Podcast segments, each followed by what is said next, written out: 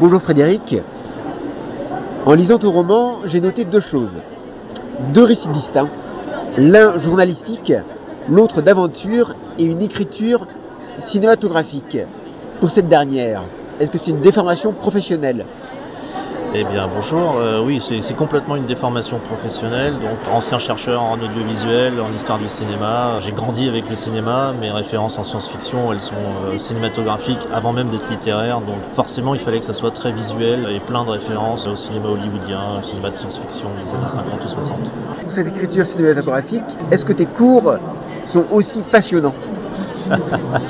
Ah, faudrait demander à mes élèves. Certains, euh, j'espère que oui tous les cours, c'est pas possible. Parce que bah, on est tenu par le programme quand même. Et donc quand il faut étudier des choses comme euh, l'archipel mégalopolitain asiatique en terminale, euh, c'est assez difficile d'être passionnant, je crois. On sent un amour de la science-fiction classique, du roman feuilleton. Es-tu un grand lecteur? J'aimerais bien. J'ai pas beaucoup de temps pour ça, le travail, les enfants en bas âge, le temps que je me réserve pour l'écriture. Et donc je suis un lecteur qui a une énorme pile à lire et elle descend pas très vite. Elle a plutôt tendance à engraisser avec les années en fait. Justement dans cette énorme pile à lire, c'est plutôt des romans dits classiques ou alors les nouveaux venus t'intéressent aussi J'essaie de mélanger les deux. Alors euh, c'est vrai que j'ai des lectures qui sont souvent des lectures utilitaires. Par exemple là je lis beaucoup de romans qui me serviront déjà pour euh, le quatrième. Mon quatrième roman sur lequel je suis en train de faire émerger des idées. J'ai lu pas mal de choses pour les deux volumes qui sont déjà chez Mnemos, le troisième que je suis en train d'écrire. Et puis j'essaie quand même de découvrir de nouveaux auteurs. Par exemple récemment j'ai été complètement bluffé par un type comme Javorski, euh, Gagner la guerre, c'est complètement magistral. Tu dis écrire pour le plaisir.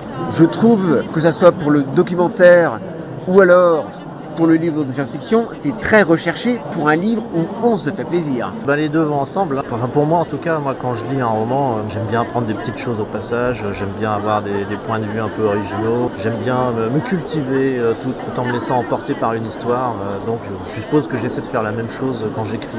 Tes deux héros dans la parallèle Vertov sont des amateurs. Pourtant, on a un scientifique, de l'autre côté un bibliothécaire auquel on peut rajouter l'âme du sous-marin sans pour autant écrire des archétypes. Pourquoi les faire ainsi? Ah, La vraie question, ça serait pourquoi est-ce qu'ils se sont faits ainsi? Euh, je suis pas sûr d'avoir eu vraiment la volonté de les faire comme ça au départ. Le personnage dont j'étais à peu près sûr, c'était celui du professeur, l'oncle donc, parce que là, ça répondait à l'archétype du savant fou euh, qui a été euh, maintes fois développé dans la littérature ou le cinéma. Son neveu, il s'est inventé au fil de l'écriture. Je voulais juste quelqu'un de jeune, pas forcément bien intégré dans la société, quelqu'un d'un peu marginal. Et puis son métier, son caractère, pour le reste, ça s'est inventé page après page.